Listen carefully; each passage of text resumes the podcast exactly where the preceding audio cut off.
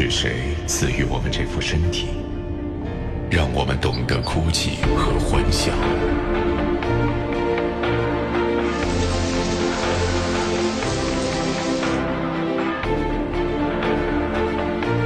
如果说是宇宙创造了我们，请告诉我，这绝非偶然。即使失去了这副皮囊，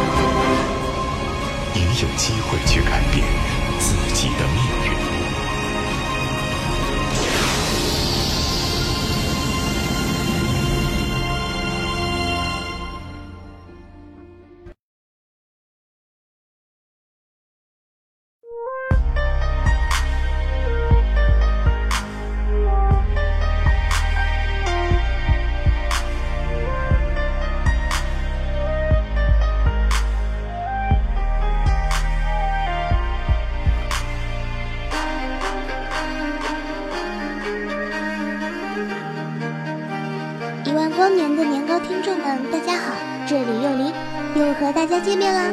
这次节目之所以起了个这么色气满满的名字，完全是为了庆祝《双月之城》的女主莉莲辛德在第二集中空降成功，冷酷性感，丰乳翘臀，不仅令动画里的金发小哥欲罢不能，就连戏外的我也垂涎三尺呢。不过雪的教训告诉我们，不要在妹子家随便翻看她的照片。更不要随便窥探妹子的隐私，因为她可能和你一样，都有段难言的故事。其实本来是想给这期节目取名叫《一堆可乐引发的剧情》，后来考虑到丽莲单手掐死小哥那段实在是震撼，便把重点全部转移到了女主身上。飘逸的紫色卷发，诱惑而又不失气质的深 V 黑色蕾丝裙。白皙水嫩的皮肤，再加上 3D 效果下的波涛汹涌，虽然本林我是个妹子，但也好想上去嘬一口呀！哎嘿，接下来说说死在丽莲玉指之下的金发小哥，他的扑街可谓是给广大宅男上了一课。总结一点就是，美女可不都是花瓶哦，上半场让你爽翻，下半场嘛还得掂量掂量自己是否有主角光环才行。如果没有，还想继续撩妹子的话，那就安心领便当去喽。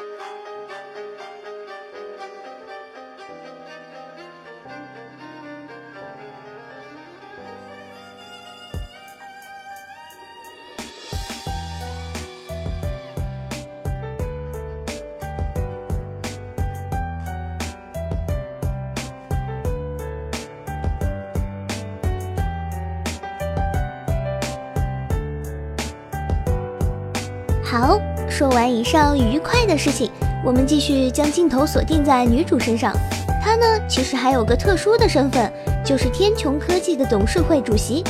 那么，天穹科技又是什么呢？本林在这里给大家科普一下。在前两集剧情中都提到了“蜂巢”一词，COM 即蜂巢联合防务公司，是星月环整个 AI 防御系统的统称。蜂巢联合防务公司的前身是天穹科技下属的一家以人工智能研发为主营业务的分公司。脱离天穹科技后，经过许多年的经营和拓展，成为了学院最大的复合军工企业之一。蜂巢是学院最主要的防务供应商，而天穹则是每个单元的智能半球形穹顶的统称。天穹除了保护生活在其中的人类不受外太空辐射危害之外，还具有模拟包含日出日落在内的各种地球自然气候的功能，使得人类能够更为舒适的生活。而丽莲所领导的天穹公司是围绕整个星月环的建设以及维护整个天穹而诞生的大型综合性企业，也是学院最大的企业之一。由此可见，小辣椒还真是来头不小呢。由于时间关系，本期的节目就暂时先介绍一下女主丽莲。至于劳伦斯和他的人工智能小巴，就放在下期节目为大家详细推敲。噔噔，下面公布丽莲心得的个人档案：一、体貌特征，年龄嘛暂时是个秘密，身高一米七左右，卷发，身材凹凸有致，非常诱惑的 S 型曲线，清纯美丽，妩媚动人。二、性格特点，因为空虚寂寞冷，时常会寻求一些刺激。哎嘿，我仿佛听到了宅男在呐喊，跪求偶遇啊！三、成长背景，天穹科技创始人尼古拉的遗孀。说到这里，想必大家已经猜到了照片上的老头是谁了吧？至于丽莲为什么那么生气，单手掐死金发小哥，猜到答案的小伙伴们可以给我们的微博留言哦，这里会随机抽取幸运听众，奉上我们的小礼品，以资鼓励。撒，快来关注一万光年动漫电台吧！